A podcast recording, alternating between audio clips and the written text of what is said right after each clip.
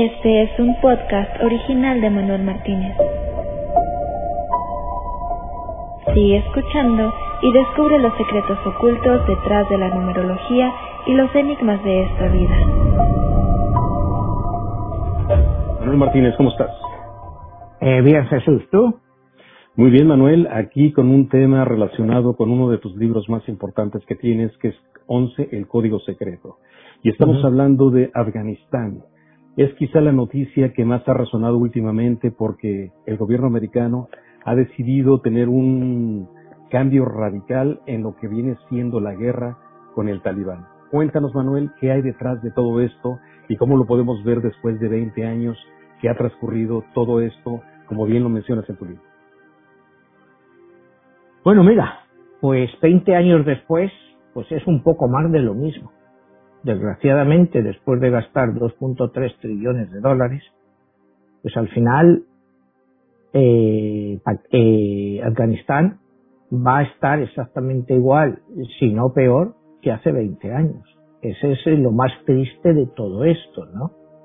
Porque al final eh, todo esto que ha pasado en Afganistán, 20 años de guerra, 20 años de gasto, eh, al pueblo de Afganistán estaba escuchando hoy porque ya se dice que hoy las tropas americanas ya han salido todas y los traductores y toda la gente que los ha ayudado, que yo lo dudo mucho que haya podido salir ya todo el mundo. Eh, la parte americana eh, se preguntaba a Biden, se le ha criticado mucho a Biden por esta salida eh, tan repentina, que no ha sido tan repentina realmente, ha sido repentina eh, la evacuación. Es un error haber empezado pues hace 15 días a evacuar cuando se esperaba que para el día 31 pues tendrían que estar todos fuera por los acuerdos de Doha. Los acuerdos de Doha se firmaron en febrero del 2018. Vamos a ver aquí un poco y vamos a ser serios. Joe Biden no tiene nada que ver con los acuerdos. Los acuerdos los firmó Donald Trump en el, en el año 2018 y los firmó en febrero el entonces secretario de Estado Pompeo. Joe Biden lo único que ha hecho ha sido hacer honor a ese acuerdo de retirada. ¿Que lo podía haber empezado a hacer hace antes? Pues yo creo que no hay duda que podrían hacer. Oye, los italianos empezaron a evacuar a toda su gente y sus toda la gente también que había colaborado con ellos hace tres meses. ¿Qué pasa? Que los italianos son más inteligentes. Ellos ya lo hicieron hace tres meses. ¿Por qué los americanos y los otros europeos han tenido que esperar a los últimos días y montar este circo que nos han montado aquí? O sea, es como todo últimamente porque eh, hay quien dice que, bueno, eh, hay un libro y siempre se ha seguido que dice que se llama Afganistán en la tumba de los imperios. Y, bueno, pues ahora como veremos un poco, cuando veamos un poco la historia de Afganistán, cómo la Unión Soviética tuvo que salir y cómo ahora Estados Unidos, pues después de 20 años y estos eh, gastos tan tremendos, como te decía, de 2.3 trillones, 2.2 billones en español de dólares, que para darte una idea de lo que es eso, es el doble del Producto Nacional Bruto de México. O sea, es lo que ha costado esa guerra. Dos años completos de todo lo que se produce en México. Para, te digo para nuestros oyentes mexicanos que lo entiendan, ha sido el costo de esta guerra. ¿Quién se ha beneficiado de esta guerra? Yo estaba escuchando a un comentarista americano hoy que dice, aunque pueda parecer que todo ha sido un fracaso, pues no lo ha sido tanto. ¿Por qué? Le preguntaba. El periodista dice, mire, primero, porque se acabó con un foco de terrorismo que podría entrar a Estados Unidos y en 20 años hemos tenido ningún atentado de ese tipo. Desde ese punto de vista ha merecido la pena. Y segundo, que durante estos 20 años una generación de afganos, incluidas mujeres y niñas, han tenido acceso a una educación que nunca antes habían tenido y que posiblemente no van a tener. A esas personas les hemos dado una oportunidad. Es una justificación que estaba dando pues este analista americano, ¿no? O sea, pero que tiene también sentido, ¿no? Pero no sé, es volver otra vez al costo que ha traído esto en vidas, tanto de eh, soldados americanos como de la, eh, de la OTAN y, la cantidad de civiles muertos que ha habido en esto y las represalias que van a venir ahora mismo. Que esas son unas represalias que no sabemos cómo van a ser. Ya viste en la primera conferencia de prensa, los talibanes dijeron que ellos iban a respetar los derechos de las mujeres, por ejemplo, pero siempre y cuando esos derechos estuvieran dentro de la Sharia. Sharia, como ya sabemos, es la ley islámica. Y, y, con la Sharia no existe la ley jurídica. O sea, no es que cuando un país te impone la Sharia, no hay leyes jurídicas. O sea, jurídicas en el sentido civil. Son leyes que emanan del Corán y que la Sharia la interpreta cada país o cada grupo, como los talibanes, de una forma diferente. No es lo mismo la interpretación de la Sharia en la época de los talibanes que incluso en Saudi Arabia, en Arabia Saudita, que aún siendo muy rígida, no es tan rígida como la imponen los talibanes. Entonces es como todo, eh, admite lugar a interpretaciones, al no ser una ley que está, como te digo, jurídicamente escrita en el Estado civil, sino que es una ley que viene por emanación divina. Eh, te voy a poner un ejemplo. Bueno, mucha gente se está preguntando qué les va a pasar a las mujeres ahora en Afganistán. Bueno, pues eventualmente acuérdate cuando los talibanes llegaron por primera vez al poder en el año 1996, por un año prácticamente pues fueron relativamente moderados. Un año después empezaron a implantar todas estas leyes. Entonces, pues aquí es de esperar lo mismo, que ahora de momento, un año, año y pico, pues estén más tranquilos. Pero ya después de eso, cuando ya los focos no estén en Afganistán, pues que hagan lo que han hecho siempre. O sea, ¿por qué van a cambiar?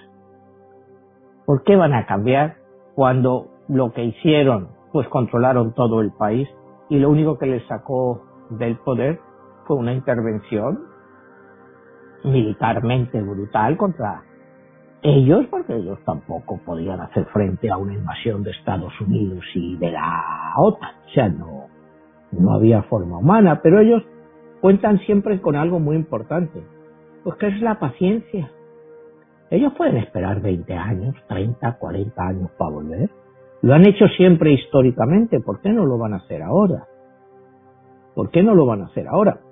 Y si quieres, pues antes de entrar en el tema, pues vamos a repasar un poco, así muy por encima, lo que es la historia un poco de lo que es Afganistán. Afganistán. Permíteme un segundo, Manuel. Aquí, dentro de todos los temas que has mencionado, no debemos dejar este eh, en el olvido, eh, antes de entrar en la parte de todo esto que es este, la salida de las tropas americanas de Afganistán, ¿qué originó todo esto? Y todo viene desde el 9-11 que es muy importante que tú lo mencionabas. Yo recuerdo de aquellos entonces, cuando tú escribiste tu libro, cuando hacías mención sobre todo ello, la importancia de ese número del 9, del 11, de la caída de las Torres Gemelas, qué es lo que hace que Estados Unidos vaya hacia allá. No es llevarle la libertad y la democracia a Afganistán, ni darles los derechos civiles a las mujeres, sino hay otras razones. Y sí me gustaría que hicieras mención, eh, ¿por qué se puede considerar Afganistán la tumba de los imperios, porque también los rusos la padecieron, los rusos salieron mal y ahora pareciera ser que los americanos también están saliendo de la misma manera que salió el, las tropas rusas. Así que Manuel, ¿cuál es esa parte que, por qué no se le puede ganar a Afganistán? Si es que esa es la palabra que se puede mencionar. Mira, por medios convencionales, históricamente, nunca nadie ha ganado una guerra en Afganistán.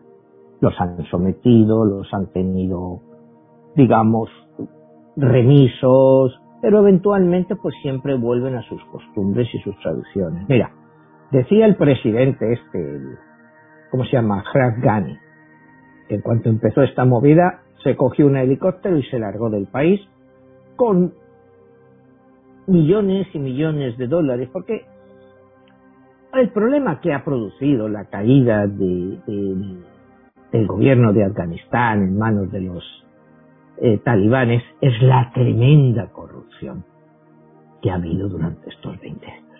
Y no podemos ponerse, ponernos un dedo en el ojo para quitarlo, ¿no?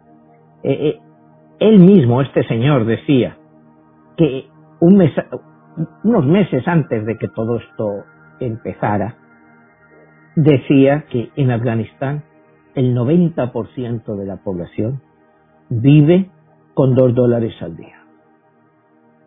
Imagínate el nivel de pobreza tan brutal en que está esta gente.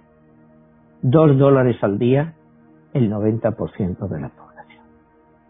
¿Qué es lo primero que han hecho los gobiernos occidentales? Bueno, pues toda la ayuda que tenían y estaba en bancos americanos, en bancos europeos, les ha sido congelada.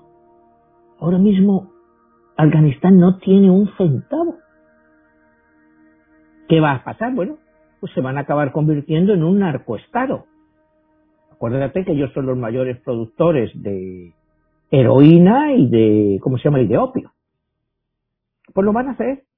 La única forma de obtener divisas va a ser vender, o sea, los cultivos de estas dos drogas.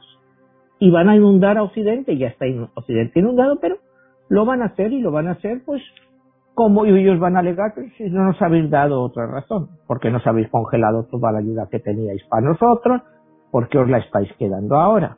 Además, imagínate la gran cantidad de armamento que se está quedando detrás. Mira, hay datos muy curiosos. Por ejemplo, se habla que esta, la última ofensiva talibán, era entre 75 y 125 mil hombres. Es lo que hablaban, ¿no? Lo, pues, los medios occidentales te decían eso, que el avance este con 75 mil soldados, pues han ido reconquistando todas las ciudades, pues en cuestión de días. ¿Qué hay detrás de todo esto? ¿Por qué un ejército supuestamente profesional, con un armamento ultramoderno, de más de 300.000 soldados efectivos, no es capaz de frenar a 75.000. O sea, aquí yo creo que es que hay muchas cosas detrás. O sea, a mí tú no me digas que un ejército que llevan preparándole 20 años, con 300.000 hombres, armados hasta los dientes, no son capaces de frenar a 75.000. ¿Qué hay detrás de esto? Bueno, pues es que mucha parte de la población pues apoya a los talibanes. Si vemos aquí eh, todo lo que oímos de los burkas, de que las mujeres eh, pues son maltratadas, pero es parte de su tradición. Y eso no cambia en 20 años. O sea, te estás diciendo que la situación ha cambiado en Kabul, que es la capital, o en Kandahar, que las mujeres pues han vuelto a poder estudiar, a ser doctoras, y, sí lo creo, pero es que eh, Afganistán no es solo Kabul. Hay miles de zonas rurales donde no ha cambiado nada con la llegada de Occidente. Eso ha seguido siendo igual. Pero a ver, Manuel, ahí entraríamos también como Vietnam, ¿qué tanto el gobierno americano o las tropas americanas se enfrentaron a un ejército o se enfrentaron a la guerra de guerrillas? O sea que te estás enfrentando a una población que literalmente están clandestinamente peleando contra ti. Me imagino que por ahí va la cosa, ¿no? Bueno, eh, ¿cuántas batallas ha habido en Afganistán en los últimos 10 años? Vamos a ser serios, tampoco ha habido tanto. El país, desde que entraron las tropas de Occidente, pues estaba calmado. Los talibanes estaban ahí esperando y sin embargo ellos hacían su labor. Los grandes líderes o los más buscados se movieron hacia Pakistán y ahí nació otra nueva rama de los talibanes, que es la nueva rama que va a tomar el lugar de los antiguos como el, el Omar, que era el más famoso de todos ellos. Acuérdate que el Mullah Omar estuvo a cargo de los talibanes por muchísimos años hasta que supuestamente fue matado por un dron americano. Pero automáticamente lo tomó otro compañero del grupo. El punto es, Jesús, es que yo creo que nos han estado vendiendo una idea, como mucha gente, totalmente equivocada de la transformación de Afganistán. Que me digas que se ha transformado Kabul, te vuelvo a repetir, pues sí es muy posible. Que veas más modernidad en Kabul, que veas anuncios eh, de señoras, de, pero ya no te hablo ni siquiera de maniquís o de modelos eh, vendiéndote algo, incluso un anuncio de una abuelita vendiéndote café, pues ya ha sido censurado. Las mujeres ya, desde ya, han salido de la televisión de presentar noticias, ya desde ahora. Te digo, todos los anuncios, todas las vallas publicitarias donde hay mujeres han quedado suprimidas. Pero no te hablo de, como te digo, de una modelo, te hablo de una abuelita vendiendo café, porque eso va contra el Islam. La exhibición de la mujer de cualquier tipo va contra el Islam porque es impúdico. La mujer, según la tradición de ellos, de la Sharia, debe de permanecer, eh, no mostrar nada al público. Eh, una mujer debe de ser prudente y no debe de. Entonces, pues ellos llevan su Sharia, como te digo, su interpretación de la ley islámica, pues de una forma muy, muy radical. Que ojalá solo fuera esto lo que fuera a pasar. Te digo, es que estamos hablando de cómo van a cambiar los derechos de las mujeres. Pero ojalá fuera solo eso lo que va a pasar. O sea, que tener en cuenta que allí a los homosexuales los tiran desde los edificios. O sea, imagínate el que se haya dado a conocer por allí o que diga que se quiere venir a Estados Unidos Europa porque es homosexual. O sea, no, no van a poder acoger a tanta gente. Es imposible los millones de gente que se querrían de ir y, y, la cantidad de refugiados que Europa y Estados Unidos va a acoger. ¿Qué les va a pasar a esa gente? Lo van a matar. Por eso te digo, si lo peor fuera que las mujeres perdieran sus derechos, pues bueno, pues está muy mal, es, horroroso, pero lo peor son las muertes que va a haber. O sea, la cantidad de gente que va a morir, la cantidad de familias que se van a quedar eh, sin padre, sin madre. O sea, eso va a ser horroroso porque la venganza, te digo, no va a ser en un mes. Eso va a ser paulatinamente hasta que ellos agarren el control de todo. Eso va a llevar un tiempo, pero eh, el resultado de venganzas va a ser brutal. Cualquier persona que haya trabajado para los países occidentales, sea como traductor, sea como mecanógrafa o, o, asistente de cualquier cosa, ese hombre está o esa mujer están condenados por colaboracionistas. O sea, es que estamos dejando de lado, o sea, yo veo mucho enfoque en los medios, otra vez las mujeres la vuelta, pero sí, pero todas las demás personas. Te digo, ojalá lo peor fuera que las mujeres no pudieran estudiar, no habían estudiado nunca en Afganistán. Si quieres eh, entrar en esto, te voy a dar una historia un poco breve de, Afganistán, ya desde el principio, ¿no? Eh, siempre ha sido un país problemático. Ya en la época de, de Alejandro Magno, eh, Alejandro Magno tuvo muchos problemas en Afganistán, lo dejó prácticamente de lado para seguir, porque no le convencía, o sea, porque eran prácticamente, eh, ten en cuenta que Afganistán es un país muy, muy montañoso. Entonces, siendo tan montañoso, más antiguamente, pues eh, se escondían ahí. Acuérdate, cuando fue como hace dos o tres años, cuando Donald Trump eh, decidió utilizar lo que se había llamado la madre de todas las bombas.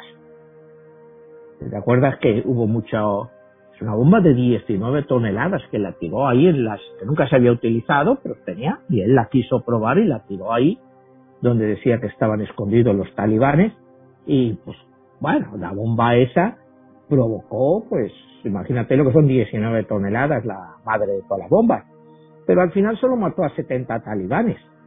O sea, eh, sí, es muy efectivo cara a la galería, pero Afganistán, eh, con métodos convencionales, como te digo, nadie le ha conquistado. Eh, seguimos más en la historia, bueno, llega en el, en el siglo, en el año 1880, es cuando se establece pues la primera república de Afganistán, antes había habido una monarquía también muy corrupta, vamos al siglo XX, después de, y empiezan también, sigue una monarquía, eh, llega la Segunda Guerra Mundial, eh, llega pues ya después de la Segunda Guerra Mundial, pues eh, el Reino Unido pues ya ha perdido lo que es el control, pues tenía un protectorado sobre Afganistán y, ya después pues vamos a lo que es el Afganistán de hoy, ¿no? Podemos decir el Afganistán que nosotros estamos oyendo hablar, pero que lo que te digo, la historia es que Afganistán siempre ha sido inconquistado. Y es mucho por sus grandes, la gran cantidad de montañas y lo aguerridos que son esta gente y lo acostumbrados que están a vivir allí. Entonces entramos en el periodo de los años 70, eh, ¿no? En los años 70 eh, hay mucha inestabilidad, todavía era sí, no era una república islámica, no era eh, otra cosa, porque originariamente en Afganistán habían sido budistas por la influencia de todo lo que había entrado desde la India. Acuérdate que más adelante, como veremos, cuando los talibanes llegan al poder, lo primero que hacen es volar esas estatuas impresionantes históricas de los budas, ese baile, y las vuelan, pero las vuelan sin, sin, sin ningún remordimiento. Lo van, lo vuelan y, y ya, se ha acabado. O sea, aquí no hay una religión más que el Islam. Entonces, en los años 70 son años muy convulsos. Alrededor del año 76, y esto ya es en la Universidad de Kabul, donde se producen estos movimientos, hay dos grandes movimientos. Uno, un movimiento comunista muy fuerte, apoyado por la antigua Unión Soviética, y un movimiento islámico. Ese movimiento islámico va a ser la base de los talibanes, o sea, los talibanes no existían antes empiezan en los años 70, ese movimiento. Y es como contrapartida, no como contrapartida, convive con eh, lo que es el, el régimen de la antigua Unión Soviética que los apoyaba, ¿no? Eh, en, octubre, no, perdón, en abril del año 78 es lo que se llama eh, la revolución de Saúl. Hay un golpe de Estado eh, que provoca Mohamed Karaki y convierte a Afganistán en una república democrática. República democrática al estilo República Democrática Alemana, eso es decir, una república de origen o de connotaciones soviéticas. Esta república empieza a cambiar lo que es todo. Primero, deja que la, eh, a la religión la quita toda la importancia. O sea, el comunista, pues lógicamente eh, son ateos, en el sentido de que la religión no tiene importancia en la vida de las personas. Son los primeros que hacen obligatoria la enseñanza para todas las mujeres y niñas. Les obligan a ir a las escuelas sin enseñanza religiosa, pura enseñanza laica. ¿Esto qué hace? Bueno, pues que ese sentimiento islámico se refleje en la creación de los talibanes. Los talibanes eh, no pueden aceptar un gobierno ateo, como es el que quiere imponer eh, Taraki, ayudado por los eh, comunistas rusos. Esto hace que Occidente se vuelque en la ayuda a los talibanes. Cuidado. Estados Unidos, la cosa se complica mucho, y entonces la Unión Soviética tiene que invadir Afganistán un año después, en, 1979, porque quieren defender este régimen comunista y antiislámico, porque la Unión Soviética tenía mucho miedo de que estos sentimientos islamistas se extendieran por las antiguas repúblicas soviéticas que eran islámicas. O sea, cuando te digo islámica es que había una mayoría de la población islámica no que la Unión Soviética les permitiera, les la Unión Soviética se lo permitía hacer, pero los tenía ultracontrolados. Entonces lo que no querían es que esta implosión islámica se extendiera más allá de Afganistán. De ahí la necesidad que tiene la antigua Unión Soviética de invadir Afganistán y apoyar al gobierno comunista de Taraki. Ahí vamos a encontrar uno de los grandes problemas que hemos hasta ahora y que muchas veces pues no acabamos de entender. Estamos en plena Guerra Fría. Los Estados Unidos y Arabia Saudita se vuelcan en ayudar a los talibanes para que derriben al gobierno comunista. Entonces, toda la ayuda llega a los talibanes. Eh, los talibanes reciben, se calcula, más de 40 mil millones de dólares de ayuda de armamento de la época cuidado, en ayuda de Arabia Saudita y Estados Unidos, que toda la ayuda era prácticamente de Estados Unidos, canalizada a través de la Unión Soviética. Es una guerra que dura 10 años y en la cual los talibanes tienen unas armas auténticamente ofensivas, que son capaces de contener el avance del ejército soviético.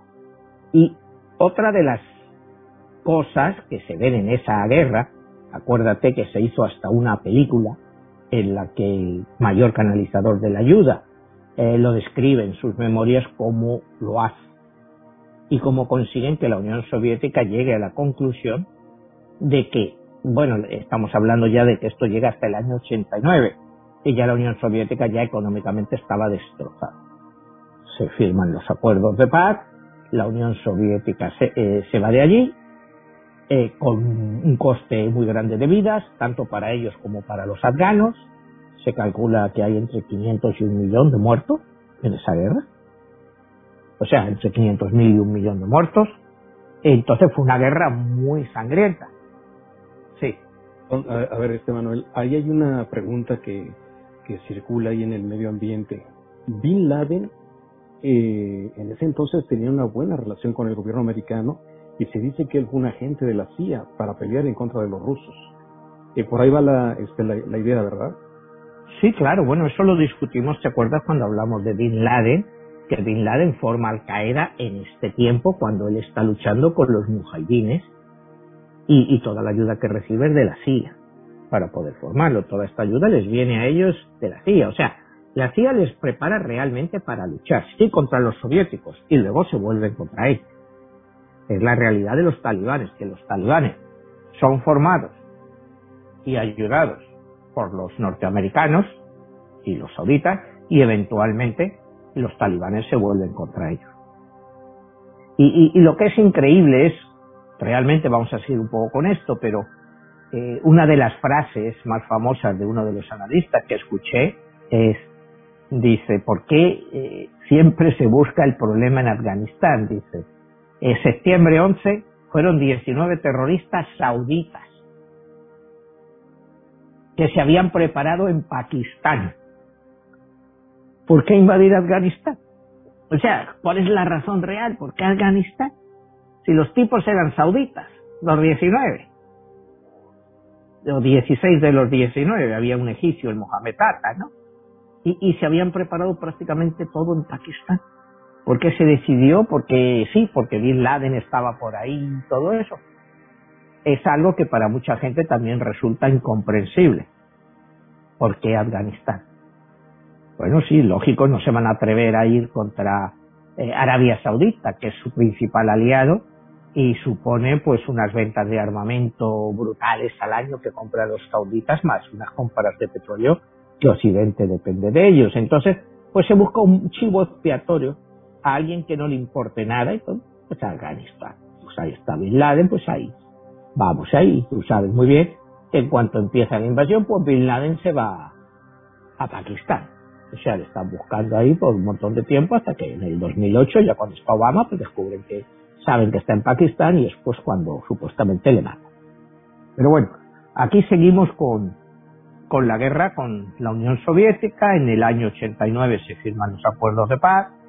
Eh, se forma un gobierno transicional acaban en guerra civil entre un bando y los talibanes y es en 1996 cuando los talibanes, liderados por el Mullah Omar, pues toman el poder y empiezan pues con la aplicación de, sus leyes contra, pues sí, contra las mujeres, ya no dejan de estudiar. Eh, se supone que ahora mismo, cuando entran los americanos después, cuando estaban los talibanes, había nueve mil mujeres que estaban estudiando, niñas y mujeres. Eh, luego se llegó, eh, eh, cuando llegaron los soviéticos había nueve mil mujeres que estudiaban. Cuando llegaron los soviéticos las mujeres ascendieron hasta dos millones de mujeres que estaban estudiando. O sea, te digo datos, lo que era. Cuando vuelven los talibanes, en el año 96, pues otra vez ya las mujeres solo pueden estudiar hasta los ocho años y es pura educación coránica. Es lo más que pueden estudiar las niñas, ya después ya no pueden seguir estudiando, ¿no? Son parte de la ley islámica, según entiendo, eh, según la apreciación de los talibanes, es que una mujer equivale a la mitad de un hombre. Entonces tiene que estar pues siempre supeditada a un hombre, desde el padre, eh, si no está el padre al hermano, pues supuestamente eventualmente al marido, si el marido muriera y tenía hijos, pues al hijo, la mujer siempre tiene que estar supeditada a un hombre, porque es lo que dice eh, la ley coránica. ¿Vale? Es otra interpretación que te digo de, cómo lo hacen ellos. Eh, la llegada al poder en el año 96 de los talibanes, pues eso lo llevan al máximo. Todas las niñas fuera de las escuelas y vestidas con esos burkas o cosas parecidas, que el caso es que no pueden enseñar nada del cuerpo porque es una provocación y eso el Islam no lo permite. Eh, como te voy a decir, derechos, bueno, si ellos tampoco nunca habían tenido derecho. Por eso cuando hablamos de cómo han sido toda esta eh, recuperación tan rápida de Afganistán por todos estos talibanes, como te digo, entre 70 y 125 mil contra un ejército armado y bien preparado de 300 mil soldados. Pero ¿qué ha pasado? Cuando ha empezado esta, toda movida, como te decía, el presidente de Ghani se enganchó en un helicóptero y se fue a Uzbekistán. Inmediatamente, y ahí pues, con todo el dinero que ha robado, pues, se irá a Doha o se irá a Abu Dhabi a vivir la gran vida. O sea, eh, eh, los, durante estos 20 años, la gente en el campo, en poblaciones rurales, que es la mayoría de Afganistán. Afganistán tiene hoy entre 38 y 40 millones de habitantes, son las cifras más reales que las últimas que nos han dado, porque la población eh, pues, crece muchísimo, tienen muchísimos hijos. Eh, ¿Qué parte de la población recibió parte de esa ayuda occidental? Muy poca muy poca, como el mismo presidente Ghani declaraba, y decíamos hace un momento, el 90% de la población vive con dos dólares al día. Entonces, esta gente pues, es el caldo de cultivo de los talibanes. O sea, no hay que ponerse a, a dar muchas vueltas qué es lo que hicimos mal. Pues lo que Occidente hizo mal es lo que siempre hace mal. Cuando tú tratas con estas culturas, es tratar de, imponer un sistema liberal eh, eh, en un país pues que no lo ha aceptado como dato curioso en las últimas elecciones libres que ha habido en Afganistán hace año y medio o algo así. Pues como te digo, de una población de 38 millones, 38 40, votaron 2 millones de personas. O sea, es una indiferencia total hacia nuestro sistema democrático. Es un sistema que no es aceptado por ellos. Y es lo que parece ser que Occidente no quiere entender. Aquí hablábamos hace un par de meses de Putin, de, Rusia, de que por qué los rusos están acostumbrados a gobiernos fuertes. Pues porque nunca han tenido democracia. En los países islámicos tampoco nunca ha habido democracia porque eh, eh, se considera una cosa occidental y que a ellos les hace mucha gracia decir que porque tú votes a uno, e, ese va a ser porque... ¿Y quién es ese? ¿Quién es Gani? ¿O quién ha sido todos los presidentes que ha habido en los últimos 20 años entre unos y otros que, representen a ellos? Si ellos los que los representan son mucho más, pues no solo los talibanes, sino gente como los talibanes una gente del campo que se dedica a cultivar la amapola para que luego se la venden, la malvenden, para que luego otros la comercialicen. Pues esa gente es que les da igual. E, es lo que hay que entender, es que esa gente les da igual. Nosotros tratamos de imponer un sistema de vida, una forma de vida que a ellos no les interesa. Es que no les interesa. Entonces, una cosa que no interesa, y te digo, el ejemplo más claro es ese, el de las elecciones. Si la gente realmente hubiera interesado en el sistema occidental, oye, no sé, de 38 millones, 2 millones de gente votando, no sé, que votaran 8 o 10 millones, ya puedes decir, bueno, pues tienes una cierta... Eh, hay gente que, sí lo acepta mejor, pero votaron 2 millones de personas con cifras oficiales, que a lo mejor fueron incluso menos. porque no es parte de su cultura. Entonces, como te decía, llega el año 96, llegan los talibanes, imponen todas sus normas y en el año 2001 pues empieza eh, la invasión de Afganistán para buscar a Bin Laden. Y, bueno, hemos estado 20 años gastando dinero, mandando gente, para al final conseguir que todo vuelva a ser lo mismo. Es volver a algo pues que no tiene vuelta de hoja. ¿Cómo tú derrotas a esos talibanes? Que tú puedes matar a todos los talibanes, pero lo que no puedes cambiar es la mentalidad de la gente.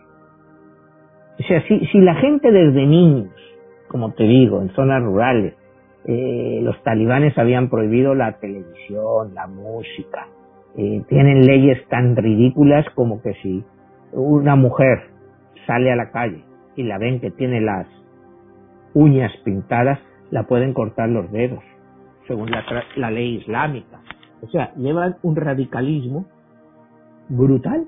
Acuérdate, la ley islámica, el adulterio está castigado con la lapidación, la homosexualidad eh, con la muerte en Afganistán para los dos, tanto para el que da como para el que toma. En Irán es un poco más flexible, es condena a muerte para el que está tomando y 100 latigazos y cadena perpetua para el que está dando. O sea, te digo, la interpretación de la ley islámica, pues cada uno la interpreta a su forma. Pero si me vas a comparar la aplicación, por ejemplo, de la ley islámica en Afganistán comparada con Irán, en Irán son mucho más liberales. Tú en Irán ves a mujeres, pues, sí van con sus velos y eso, pero no necesitan llevar burka, tienen más derechos, a pesar de ser, claro, un régimen pues, islámico y también totalitario, pero es lo que te digo, depende de la interpretación, puede ser más tolerante o menos tolerante. Los talibanes han demostrado pues total intolerancia, también por su grado de preparación tan bajo. Son gente que no está occidentalizada en nada. Como te digo, son gente que está en los campos, por las montañas. Entonces tienen una educación muy básica. Tienen una cultura muy primitiva, muy tribal. Entonces, ¿cómo cambias a esta gente? ¿Con educación masiva? ¿Educación masiva para quién? Pues tendrá que ser para los jóvenes, para los niños o para los adolescentes. Pero a un señor de 40 años que siempre ha creído eso, bien con los talibanes, bien con los rusos, bien con los otros, ¿cómo vas a cambiar esa mentalidad? Para ellos Occidente es su enemigo porque les está quitando su tradición. Ellos no, no, no van a dejar una tradición que ellos tienen porque es su forma de vida. Entonces, eh, da igual quién entre en Afganistán, como les pasó a los rusos, o sea, la antigua Unión Soviética y ahora ha pasado a Occidente. Eh, esa gente, pues te pueden aguantar 10 años a los rusos, te han aguantado 20 años a los occidentales, y, pero al final vuelven a lo mismo. Y para ellos el costo de vida, pues es muy relativo. Como te digo, si ellos se multiplican con una facilidad increíble, tienen cuatro o cinco hijos por familia, que matan a dos en una guerra, pues tienen otros dos. O sea, no es una gente que... Y, lo ven, bueno, pues Alá lo ha querido así estaban defendiendo la religión. Entonces, ¿cómo te enfrentas tú a eso? E, e, es lo primero que tienen que entender Occidente, que tú no puedes combatir eso. Manuel, aquí hay una pregunta que lo he conversado con otras personas ahora que se ha hablado mucho sobre este tema de Afganistán. Si todo esto de antemano se sabía, que es una cultura extremista, y una vez lo decía el presidente Bush, que Estados Unidos no construía democracias y los puso a ellos en el eje del mal junto con Corea del Norte, con todos estos países que son muy difíciles y que son extremistas. Pero pareciera que la razón de ser verdaderamente de, invadir Afganistán es la economía de guerra y el armamento y el negocio que hay detrás de la guerra y que lo que representa estar 20 años en la ocupación para todo lo que se genera detrás de esa industria armamentista y que a final de cuentas pues Estados Unidos se retira, pero bueno, hay quienes sí ganan en detrás de esta economía de la guerra. ¿Qué nos pudieras decir tú como economista? ¿Cómo ves ese punto de vista? Bueno, pues lógicamente una economía de guerra, como te digo, que ha costado 2.3 eh, billones de dólares, eh, lógicamente mucha gente ha ganado mucho dinero, sobre todo las compañías armamentísticas. O sea, si tú armas a un ejército de 300.000 personas, que es el ejército afgano, hasta hace cuatro o cinco días ese era el ejército, ¿cuál es el costo de mantener un ejército de 300.000 hombres? ¿Cuál es el armamento que necesitan? Tanques de último modelo, aviones y todo eso. Pues claro que las compañías de productoras de armamento se van a forrar de ganar dinero. Claro que esto va a ser un golpe para muchas de ellas, porque van a perder un mercado. Pero es que el mercado no era Afganistán realmente. El mercado era el gobierno americano pagándoles a ellos para las compras para donar a Afganistán. Porque ¿de dónde va a sacar el dinero para eso? Con dos dólares al día del 90% de la población. O sea, son cosas que cuando hablamos pues no tienen ningún sentido, Jesús, por supuesto que alguien ha ganado muchísimo dinero con ese costo. Y por supuesto que no han sido los afganos. Los afganos se han ganado el premio de los talibanes de vuelta.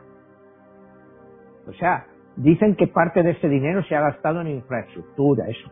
Yo no sé la infraestructura que se ha hecho en Afganistán. La verdad, yo no veo datos por ningún sitio que digan hemos construido esto, hemos hecho lo otro. Eh, sí, la situación de las mujeres técnicamente mejoró muchísimo, pero sobre todo en zonas de ciudades, como te digo, Kabul, eh, ciudades grandes, Kandahar, aunque en Kandahar fue siempre muy problemático, porque acuérdate que Kandahar, la segunda ciudad más grande de, Afganistán, ha sido siempre el feudo de los talibanes, de ahí salió el Mullah Omar. Entonces, que han ganado los productores de armamentos, todo esto, pues son los únicos que han ganado los soldados americanos, ha habido bastantes bajas, pero no ha sido una cosa que aquí en Estados Unidos la gente haya clamado al cielo como en la guerra de Vietnam. Estaba escuchando el otro día un programa de estos de PBS en que decía, bueno, cuando la guerra de Vietnam eran constantes las manifestaciones de los jóvenes contra la guerra. Contra la guerra de Afganistán, raramente tú has visto una manifestación. Y el hecho es muy simple, porque cuando la guerra del Vietnam estaba el draft, o sea, a ti te podían, por sorteo, mandarte a Vietnam a la guerra. Ahora ya no. Ahora ya no es obligatorio. Entonces el que va es porque es un militar profesional o, como lo dicen ahora, que a mí siempre me ha hecho mucha gracia esa palabra, a los mercenarios los llaman contratistas. los llaman los contratistas. estas compañías se han ganado mucho dinero que contratan a sus propios soldados y son los que han estado haciendo la guerra. Y les cambiaron el nombre de mercenarios a contratistas. Entonces, pues ese dinero pues se estaba gastando en los contratistas. Entonces, claro que se ha movido mucho dinero, hay mucha gente que, se ha hecho rica y mucha gente que ha muerto y mucha gente pues que se ha quedado mutilada. Entonces el drama humano, lo que viene a partir de ahora, por cuánto tiempo va a durar mientras salga en la CNN o en las televisiones. En unos meses nadie se acordará ya de Afganistán. En cuanto salga, ¿quién se va a acordar de Afganistán? Un país ahí perdido. Sí, habrá reportajes, mira cómo las mujeres han perdido sus derechos, pero históricamente nunca los habían tenido. O sea, es, lo que quiero ver, o hacer ver, es que son países donde eh, nunca nadie ha tenido derechos. Hablamos de las mujeres porque están situadas en el último eslabón de la escala social de ellos. Eh, en la ley de la Sharia que se aplica en, Afganistán, eh, digamos en un juicio, la declaración de un hombre vale el doble que una mujer. Tienen que ir dos mujeres a declarar para que, y diciendo lo mismo, para que valga igual que la declaración de un hombre pero son tradiciones históricas, o sea, que nos parecen horribles. Pues sí, nos, parecen horrorosas. Les parecen horrorosas a ellos, a unas personas que vivan, te digo, en los campos, eh, que cultiven amapolas en Afganistán. Pues lo han hecho toda la vida así. Siempre ha sido así. La mujer siempre ha sido discriminada. Entonces, ¿tú te crees que ellos le van a dar más importancia o se preocuparon de algo? ¿Tú te crees que las mujeres no han sido abusadas en Afganistán en estos 20 años? A lo mejor en Kabul, como te digo, estaban protegidas, pero en las zonas rurales, a los 10 años ya pueden casarse. A los 10 años. Y es más, los talibanes estos llegan y llaman a tu puerta porque les ha gustado tu hija y se la tienes que dar. O sea, no hay vuelta de hoja. ¿Tú te crees que eso no ha seguido pasando en estos 20 años? En las mismas zonas rurales y todo eso. ¿Quién tiene acceso? ¿Quién sabe lo que estaba pasando en un país tan montañoso, con tantas comunidades? Eh, lo que pasa es que nosotros pues solo vemos pues lo que nos llegan de las noticias, nos meten información, nos dicen, no, es que ahora, fíjate los progresos que hemos hecho. Pues sí, oye, es que si lo miras fríamente, sí se hicieron progresos para cierta parte de la población. No hay duda. Pero ¿cuál es el costo de esos progresos? ¿Tú te crees que se puede seguir metiendo 2.3 billones para que eso no, no vaya a ningún sitio? ¿Por cuánto tiempo tú puedes mantener eso? O sea, entonces e, es muy complicado y lo que le espera Afganistán es otra vez vuelta a lo mismo. Manuel, eh, ¿qué se ganó y qué se perdió eh, para el gobierno americano? que nosotros que estamos de este lado, que son los impuestos los que están en cierta medida este, respaldando todos esos costos de guerra, hoy en día, después de 20 años, ¿quién ganó y quién perdió? Mira, lo de los impuestos, como te digo, es muy relativo, ¿no? Es muy relativo, porque la guerra esta la empezó George Bush. George Bush eh, Históricamente, ¿por qué las guerras no son populares? Primero, porque hay muertos, porque tu hijo puede ir a la guerra, tu marido puede morir. Esa es la primera razón por qué las guerras no son populares. Cuando George Bush inició esta guerra, ese problema ya no existía, porque los soldados eran puramente voluntarios, son soldados profesionales, entonces, al fin y al cabo es su misión. Entonces, ese problema no lo tenía la administración Bush. Eh, ¿Por qué segundo? Las guerras son impopulares. Por los impuestos. Porque cuando hay una guerra, normalmente te suben los impuestos para financiar esa guerra. Pero ¿qué pasó con George Bush? En vez de subir impuestos, los bajó, acuérdate. Y lo único que hizo fue darle a la maquinita de hacer dinero y financiar las guerras así. Y es lo que ha estado haciendo, lo mismo que hizo Obama y lo mismo pues que hizo Trump y lo mismo que este hombre no lleva nada, este Joe Biden, pero lo mismo que haría. Porque hoy en día esas guerras, si fueran a través de impuestos, serían imparables. Entonces, mientras el dólar sea la moneda más fuerte del mundo, Estados Unidos se puede permitir el lujo de gastarse ese dinero sin ni siquiera subir impuestos. Entonces, decir, que la guerra de Afganistán nos ha afectado nuestros impuestos. Te vas a los puristas y te dirán, sí, es que mira, es que mucha parte de nuestro dinero se va a pagar las guerras. ¿eh?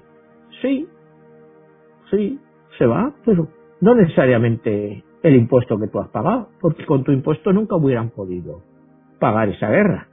Han tenido que darle a la maquinita de hacer dinero. Y es por eso, por lo que te decía antes, que Afganistán es la tumba de los imperios. O sea, tú no puedes ganar una guerra en Afganistán con métodos convencionales. ¿Que tú puedes ganar la guerra en Afganistán? Bueno, si te pones a pegar bombazos atómicos, pues seguro que la ganas. O sea, eso está claro.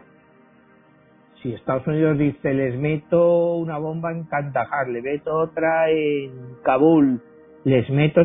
Sí, así sí hay que acabar las guerras a base, pero eh, la comunidad internacional te lo permitiría. Ten en cuenta que Afganistán, que mucha gente, claro, no acaba de entender la situación de Afganistán. Afganistán tiene frontera con China. China y Pakistán, Kazajistán, todos estos países que acaban con Istán, como tres o cuatro, todos son frontera con ellos. Pero lo más importante es China. ¿Cuál es el secreto de Afganistán? Que se dice que tiene como dos billones de dólares en minerales raros dentro de su territorio. Los minerales raros son estos, pues eso se llaman minerales raros, minerales, pues son, son prácticamente no existen, son muy difíciles de encontrar. Y hay muchos de esos minerales raros en China, pero también en Afganistán. Entonces, ¿quién se va a beneficiar de esta ayuda? Bueno, pues yo estoy seguro que las compañías chinas van a entrar a todos estos proyectos de minerales raros y se van a hacer con el mercado. China va a salir beneficiada de esta derrota de Estados Unidos.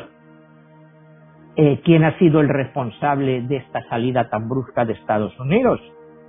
Eh, acuérdate que hay dos etapas. Cuando, entra, cuando sale George Bush, entra Obama y Obama quiere sacar las tropas de Estados Unidos y sin embargo incrementa las tropas.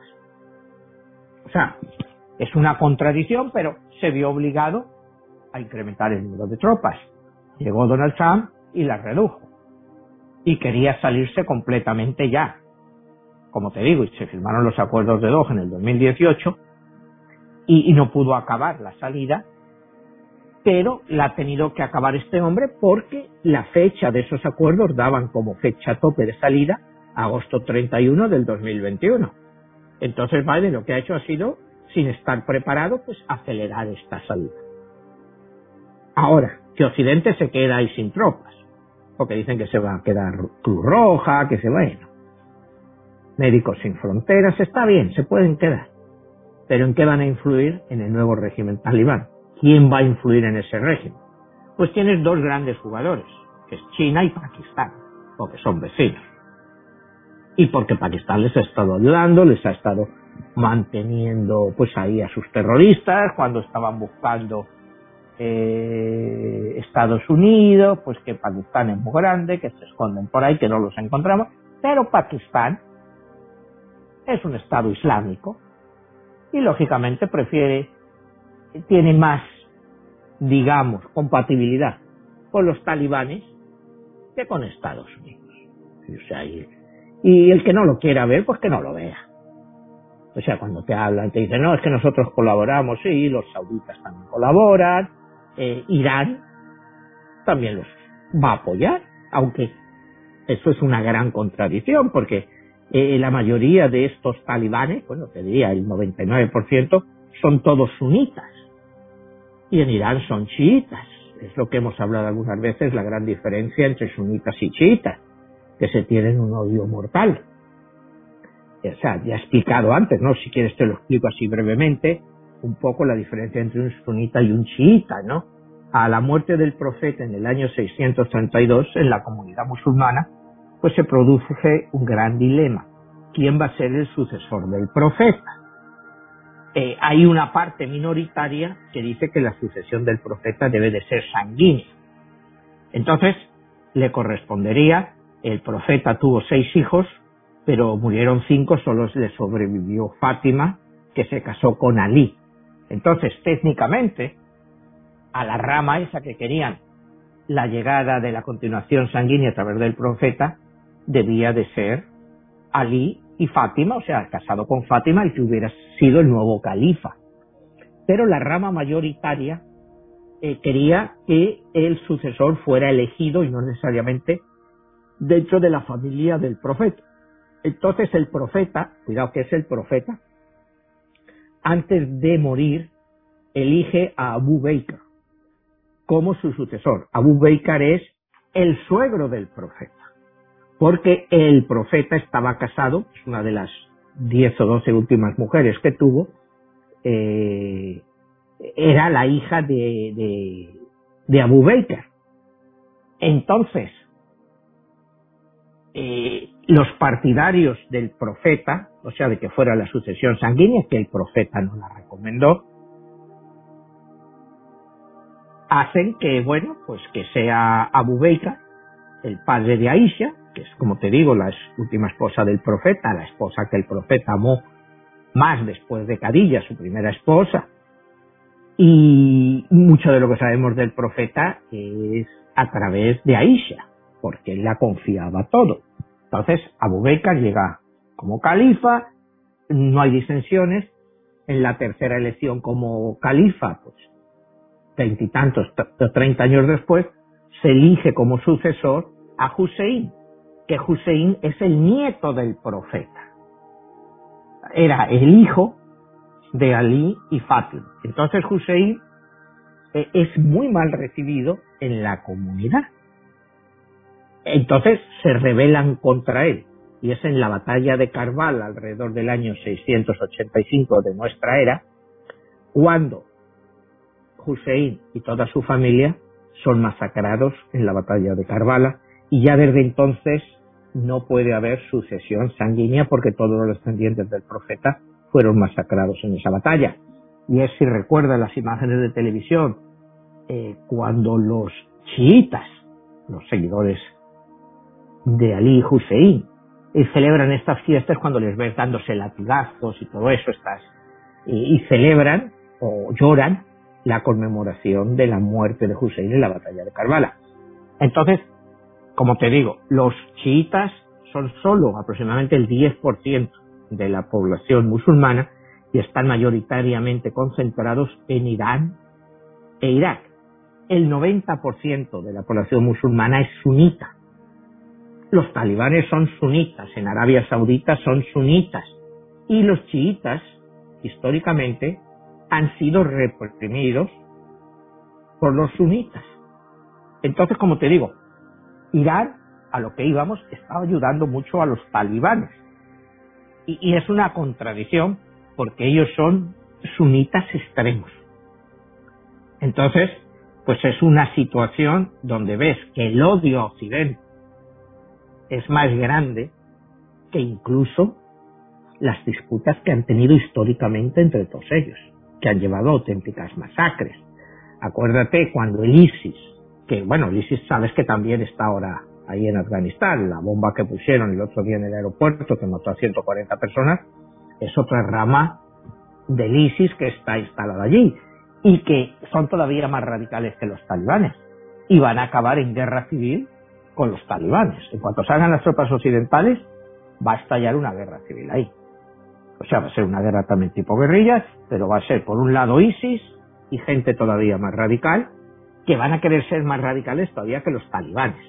Eso es lo que le espera a Afganistán en los próximos años, como le pasó después de la salida de la Unión Soviética, que tuvieron cinco años, te digo, de, guerras civiles, hasta que llegaron los talibanes plenamente y eventualmente los talibanes pues ganarán esta guerra civil y hará que se radicalicen mucho más. Entonces, ese es el panorama que le queda Afganistán. Entonces, como te digo, tú oyes aquí en Occidente que si no, pobres mujeres la que les espera, pero pobre país. No solo pobres mujeres, es la que le espera a ese país. Las mujeres van a ser como el 50% de mujeres y el 50% de los hombres, van a ser blanco pues de, la barbarie de toda esta gente, tanto de unos como de otros. Entonces, ese es el futuro. Entonces, ¿qué es la enseñanza que hemos aprendido Occidente de todo esto? Pues es la misma que ya habíamos aprendido. No te metas con, con estos países, no puedes cambiar como son. ¿Qué, qué, quieres cambiar? Tú no puedes cambiar eh, desde el año 622 que empieza la égida, o sea, estás hablando que eso fue hace casi 1500 años. Tú no puedes cambiar 1500 años de historia con leyes, con educación. ¿Qué tipo? O sea, tú eso no lo puedes cambiar. La gente está arraigada en eso y tú no los vas a cambiar. Entonces, como tú decías antes, muchas de estas guerras pues son puro interés comercial. O sea, interés comercial. ¿A quién le importa? Es que, ¿a quién en el mundo le importa Afganistán? Es la pregunta que tenemos que hacernos. Y te vuelvo a decir lo mismo, no es que hay que respetar los derechos humanos. Pero muchos de esa gente que está diciendo respetar los derechos humanos, pues respétalos en tu propio país primero antes de tratar de hacérselos a otros que respeten. Respétalos en tu propio país, a las minorías, a las mujeres, a los homosexuales, a todo el que quiera hacer algo y que se lo impide, pero se lo impide tu propio país, nuestros países occidentales, que nos llenamos de que todo esto, que si democracia y tal, y hacemos lo que queremos y oprimimos a la gente. Entonces, eh, y es lo primero que debemos de aprender de esta lección, pero debe de aprenderla la gente el pueblo, no dejarse solo guiar por lo que escuchen en la televisión, sino que ellos investiguen, que, que aprendan, que digan, bueno, eh, ¿qué queremos? ¿Ir a un callejón sin salida? ¿Y después de Afganistán, que otro Afganistán? ¿O nos metemos en un problema mayor? ¿Nos metemos con Pakistán? ¿Nos metemos con, con el que sea? ¿Para qué? ¿Para qué? Si sabes que la única forma de acabar una guerra de este tipo es mediante un bombazo atómico. ¿Quién está dispuesto a hacer eso? Pues algún loco que llegue al poder. Porque si no, nadie en su sano juicio se va a arriesgar a meterse en un conflicto atómico con ninguna de estas gente. Pues Manuel, súper interesante este tema. Es difícil tratar un tema tan especial como todo esto de lo de la guerra. Te preguntaría finalmente, ya perfilándonos ya a esta parte del programa, numerológicamente, cuando tú escribiste el libro 9 911, 9, el código es secreto. ¿Tú qué dices al final de tu obra y cómo lo relacionas con esta historia que quedó, quizá como menos este, la mayoría de las personas pensaríamos que iba a terminar saliendo a los Estados Unidos? En tu obra, ¿qué es lo que tú ves como este final que se ha dado? Bueno, en mi obra, en mi libro, pues lo ves que este es el final lógico. Era el final lógico, la salida lo que pasa es que en mi obra yo no, cuando yo hice las predicciones, yo no esperaba que estuvieran 20 años. Yo le, le hacía un ciclo de 11 años, entre 11 y 22, como hago siempre, pero nunca esperara que llegara hasta el final.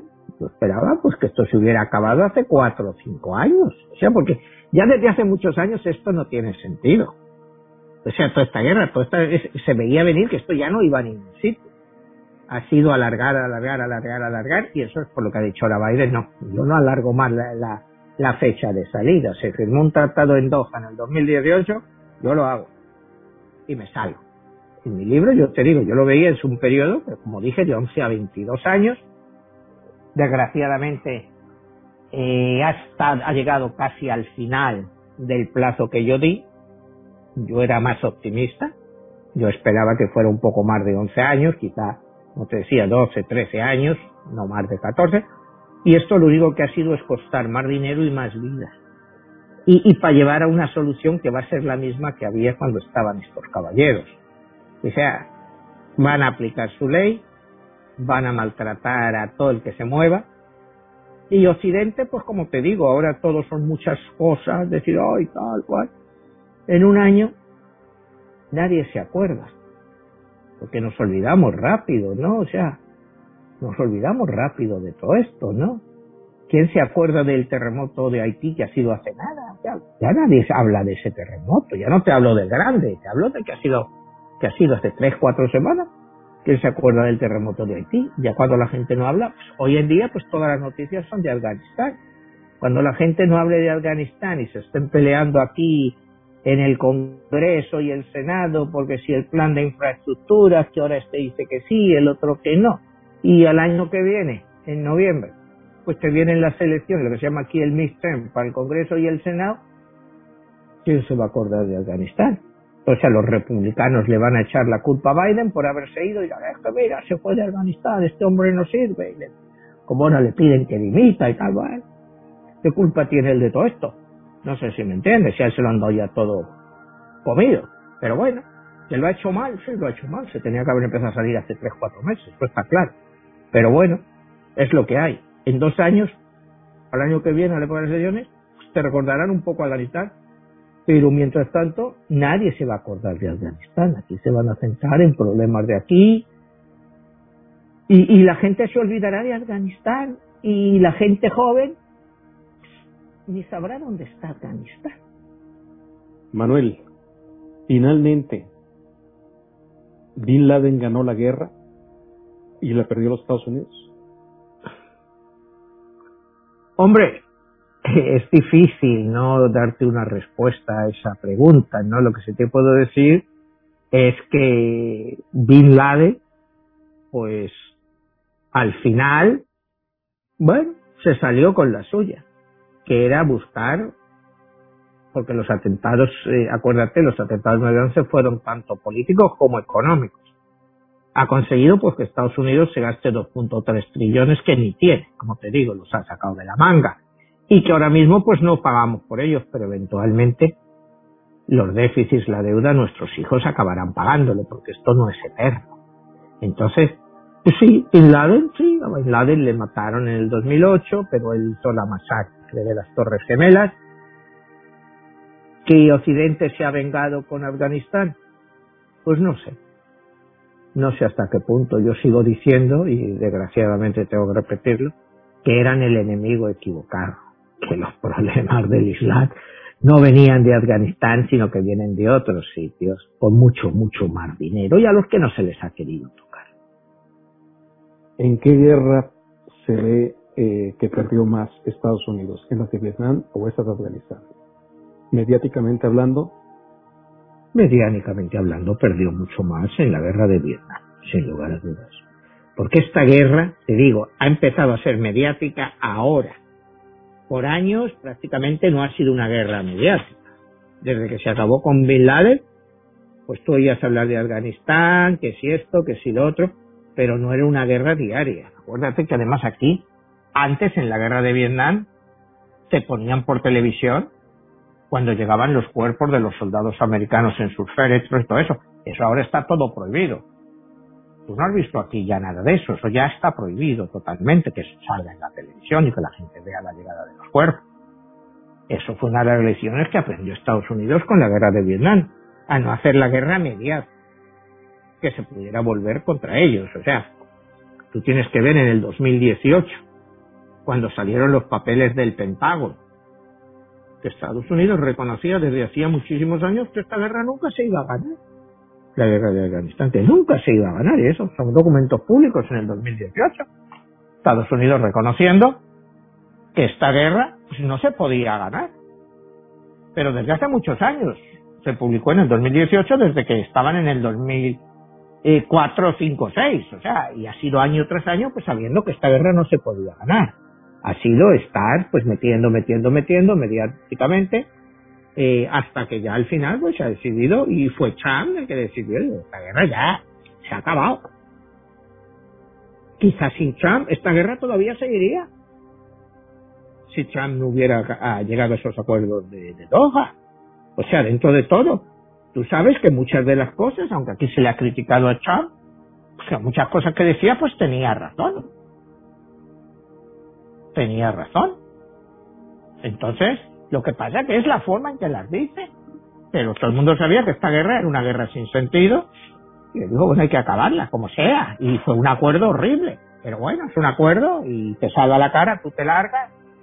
Gobierno de transición, verás el gobierno de transición que te van a poner los talibanes.